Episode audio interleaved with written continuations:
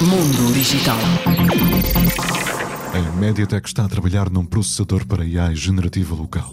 As inteligências artificiais generativas estão na moda, tanto em termos de desempenho como da diversidade das suas aplicações, texto, imagem e vídeo.